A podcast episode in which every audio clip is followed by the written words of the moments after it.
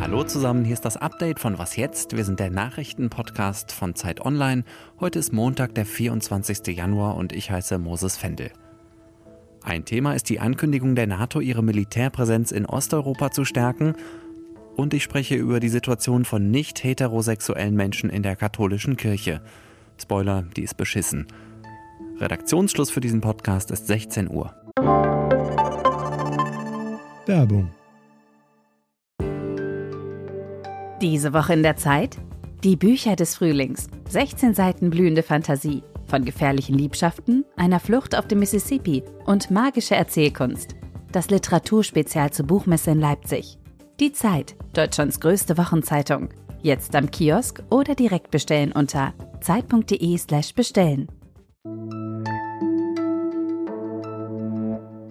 We are in a defensive alliance and we will always protect and defend all allies. At the same time, we will continue to make every effort to find a political way forward through dialogue. Das ist NATO-Generalsekretär Jens Stoltenberg. Die Verbündeten verteidigen und gleichzeitig weiter auf Dialog setzen, um eine politische Lösung, Klammer auf, mit Russland, Klammer zu, zu finden. So lässt sich diese Aussage von letzter Woche zusammenfassen. Was wir heute aus Brüssel hören, klingt aber deutlich mehr nach Abschreckung. Mehrere NATO-Länder haben angekündigt, Kampfflugzeuge und Schiffe nach Rumänien, Bulgarien und in die baltischen Länder, vor allem nach Litauen, zu verlegen. Mitmachen wollen unter anderem Dänemark und Spanien, auch Frankreich und die USA denken zumindest darüber nach. Hintergrund ist der russische Truppenaufmarsch an der Grenze zur Ukraine. Die New York Times berichtet, dass US-Präsident Joe Biden außerdem überlegt, bis zu 5000 Soldaten in Osteuropa zu stationieren. Ob das wirklich passiert, soll im Laufe der Woche entschieden werden. Russland und die Ukraine beschäftigen uns hier im Podcast auch weiterhin. Morgen früh zum Beispiel guckt sich meine Kollegin Elise Landscheck die machtpolitischen Hintergründe genauer an. Stellen Sie sich vor, Sie arbeiten für die katholische Kirche. Sie sind gläubig und engagiert, Sie machen Ihre Arbeit mit Herzblut, aber Ihre sexuelle Orientierung oder Ihre Geschlechtsidentität widersprechen dem, was Ihre Arbeitgeberin, die Kirche, als normal oder von Gott gewollt ansieht. Was würden Sie tun? Wenn ihr wüsstet, wenn du wüsstest, wie viel ich gebetet, gebankt und gehofft habe, dass das nicht so ist. Ich habe mir das nicht ausgesucht. Und das führt dann durchaus auch zu Suizidgedanken. Stimmen aus einer Doku, die heute Abend in der ARD läuft. Mehr als 100 Beschäftigte der katholischen Kirche haben öffentlich gemacht, dass sie zum Beispiel schwul, lesbisch, bisexuell, nicht-binär oder transident sind. Und sie fordern dafür von ihrer Kirche, nicht weiter diskriminiert zu werden. Die Initiative heißt Hashtag Out in Church für eine Kirche ohne Angst. Jonas Weirosta beschäftigt sich als freier Journalist unter anderem mit Themen rund um Glauben und Gesellschaft. Hallo erstmal Jonas. Hallo Moses. Wer sind diejenigen, die sich da jetzt geoutet haben? Die Initiative Out in Church, die umfasst so rund 120 Personen, die alle im Dienst der römisch-katholischen Kirche stehen, also für die Kirche arbeiten oder in kirchlichen Einrichtungen. Also Menschen, die in Krankenhäusern, Kitas, Hospizen arbeiten aber eben auch in der Gemeindearbeit, also der Seelsorge. Das heißt, darunter sind auch katholische Priester. Und zusammengeschlossen haben sie sich, weil sie sozusagen eint, dass sie sich als queere Personen identifizieren und sich wegen ihrer Sexualität, ihrer geschlechtlichen Identität von ihrer Kirche diskriminiert fühlen. Für alle, die uns hören, die aber mit der katholischen Kirche nicht so vertraut sind, was bedeutet so ein Coming-out? Was riskieren die? Also für sich genommen ist das erstmal das größte Coming-out in der Geschichte der katholischen Kirche. Es gab in der Vergangenheit vereinzelt Menschen im Kirchendienst, die sich gegenüber ihrer Kirchenführung oder ihrem unmittelbaren Umfeld geoutet haben. Aber so geschlossen, so öffentlich und damit jetzt auch von Seiten der Kirchenspitze so schwer zu ignorieren, das gab es bisher noch nicht. Und wichtig ist, in der katholischen Kirche ist Sexualität ein Tabu und sozusagen absolute Privatsache. Da bedeutet jetzt so ein Coming-out eigener MitarbeiterInnen mit Sicherheit erstmal eine gehörige Portion Stress in der, in der Bischofskonferenz.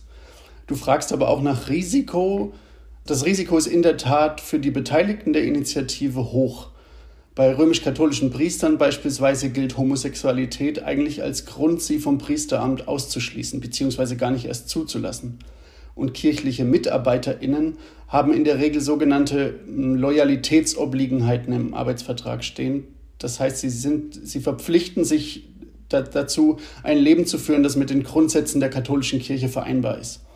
Und das, so deutlich muss man es dann sagen, ist sozusagen im Sinne der katholischen Kirche queeres Leben nicht. Also queeres Leben ist nach katholischer Maßgabe nicht, nicht kompatibel mit den Grundsätzen der katholischen Kirche, weil Homosexualität bis heute als sittlich betrachtet schlechtes Verhalten ähm, aufgefasst wird, als Anzeichen moralischer Unordnung, als Irrung. Und das wird zwar heute nicht mehr von jedem Bischof so deutlich gesagt, aber das ist bis heute sogenannte Lehrmeinung. Kurzum, wenn sich diese Kirchenmitarbeitenden zu ihrer queeren Identität bekennen, verletzen sie streng genommen ihren Arbeitsvertrag und es kann schlimmstenfalls zur Kündigung kommen. Und was konkret fordert die Initiative? Ein Ende der Angst. Also offen leben zu können, offen arbeiten zu können und wegen der eigenen Sexualität nicht diskriminiert oder ausgeschlossen zu werden. Die kirchliche Lehre soll an humanwissenschaftliche Erkenntnisse der Gegenwart angepasst werden. All das ist sozusagen in, der Kirche noch nicht so weit. Das fordert die Initiative. Und den freien Zugang zu Sakramenten. Das beinhaltet auch die Möglichkeit gleichgeschlechtlicher Eheschließung. Das sind so die inhaltlichen Punkte. In meinen Gesprächen mit den Beteiligten der Initiative kam aber ein, ein anderer Punkt immer wieder auf und das war eine Entschuldigung. Eine Entschuldigung von Seiten der Kirchenführung. Es gab sowas in verklausulierter Form nun schon im, im Rahmen der ARD-Dokumentation, die zu dieser Initiative entstanden ist. Da sprach Helmut Dieser, das der Bischof von Aachen, eine Entschuldigung im Namen der Kirche aus. Sehr verklausuliert, wie gesagt, und alle anderen Mitglieder der Bischofskonferenz haben das Gespräch abgelehnt. Also sie wollten sich zu diesem Thema nicht äußern. Wichtig finde ich bei der Initiative, was mir immer wieder aufgefallen ist, das ist keine Austrittsbewegung, das ist kein Abwenden von Kirche, sondern diese Menschen fordern was, weil es ihre Kirche ist. Und mir ist so ein Satz in Erinnerung geblieben aus meinen Gesprächen, da fasste ein Religionslehrer seine Haltung zu seiner Kirche im Grunde so zusammen, er kämpft um seine Kirche so stark, wie diese Kirche noch nie um ihn gekämpft hat. Das fand ich ganz eindrücklich. Jonas, wie siehst du denn die Chancen, dass zumindest die katholische Kirche in Deutschland auf diese Forderungen wenigstens teilweise eingeht? Ganz schwierig. Kirchliches Arbeitsrecht ist ein dickes Brett, das sagen auch Kirchenrechtsexpertinnen. Und die römisch-katholische Kirche hat sich als Weltmeisterin im Aussitzen von Problemen gezeigt. Das muss man abwarten. Danke, Jonas. Gerne. Den Link zu der ARD-Doku, die ich am Anfang erwähnt habe, finden Sie in den Shownotes. In Heidelberg hat es einen Amoklauf gegeben. Am frühen Nachmittag hat ein Mann in einem Hörsaal der Uni auf mehrere Menschen geschossen. Einer ist gestorben, drei weitere wurden verletzt, berichtet die Nachrichtenagentur dpa. Die Polizei sagt, dass der mutmaßliche Täter auch tot sei. Er soll selber Student an der Heidelberger Uni gewesen sein. Nach ersten Erkenntnissen gibt es keine politischen oder religiösen Motive. Inzwischen hat die Polizei auch Entwarnung gegeben, der mutmaßliche Amokläufer sei allein gewesen und es bestehe keine Gefahr mehr. Neue Runde im Rechtsstreit um die Auslieferung von Julian Assange. Ein Gericht in London hat entschieden, dass der Wikileaks-Gründer in Berufung gehen darf. Das bedeutet, dass sich demnächst der Supreme Court, also das höchste Gericht von Großbritannien, mit seinem Fall beschäftigt.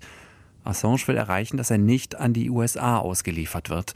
Dort droht ihm nämlich lebenslange Haft. Die US-Justiz wirft ihm vor, gemeinsam mit der Whistleblowerin Chelsea Manning geheimes Material von US-Militäreinsätzen im Irak und in Afghanistan gestohlen und veröffentlicht zu haben. Und damit habe er das Leben von US-InformantInnen in Gefahr gebracht. Für seine UnterstützerInnen dagegen ist Assange ein investigativer Journalist, der Kriegsverbrechen ans Licht gebracht hat. Assange ist 50 Jahre alt und sitzt seit mehr als zwei Jahren in einem Londoner Hochsicherheitsgefängnis. Was noch? In 80 Tagen um die Welt. Das war früher beachtlich. Heute ist es keine große Sache mehr.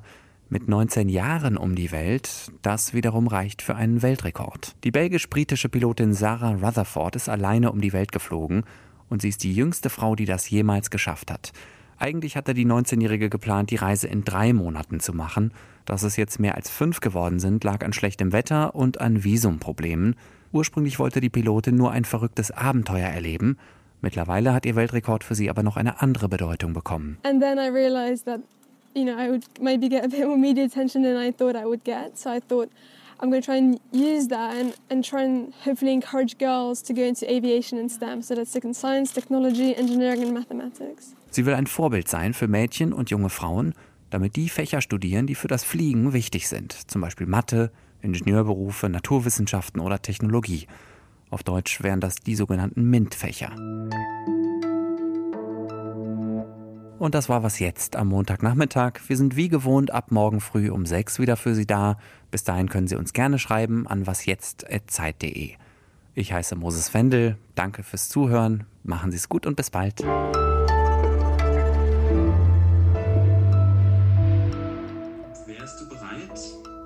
Ich bin ready, ja. Super, dann geht's jetzt los.